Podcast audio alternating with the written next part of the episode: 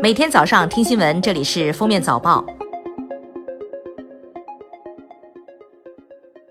各位听友，早上好！今天是二零一九年二月三号，星期日，欢迎大家收听今天的封面早报。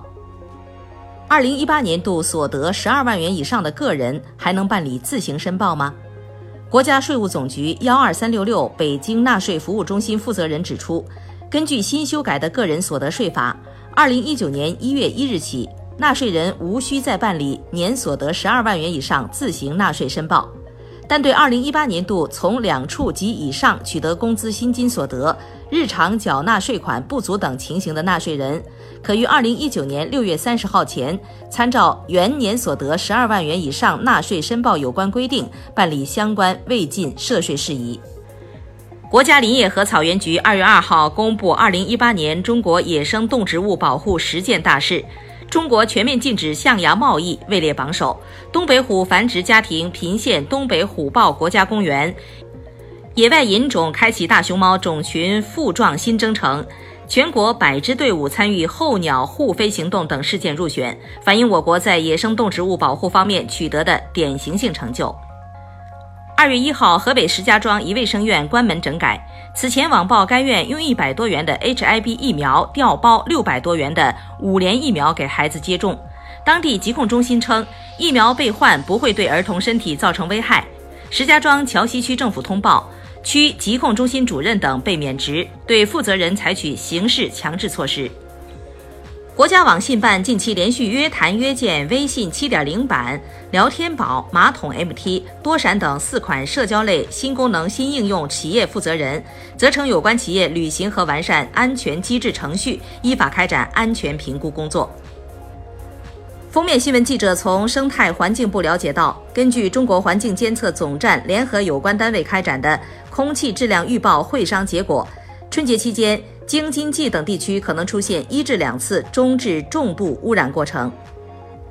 二月一号，央行货币经营局在官网通报了二十七起违反人民币发行七十周年纪念钞发行规定的案例。根据公布的详细信息，其中有两起涉及中国人民银行工作人员，二十六起涉及商业银行和押运公司工作人员。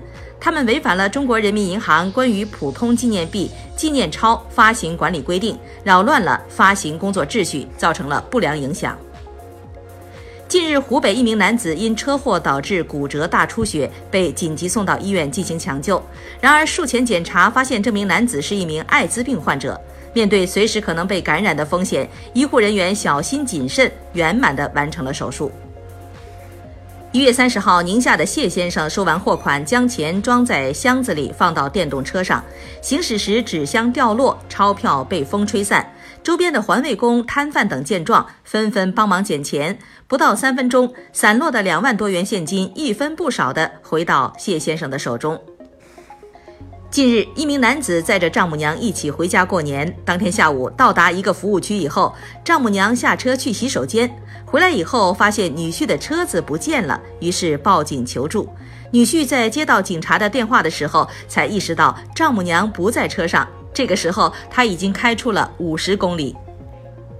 一月二十五号，山西永济一个男子酒驾被查，妻子开启霸气模式。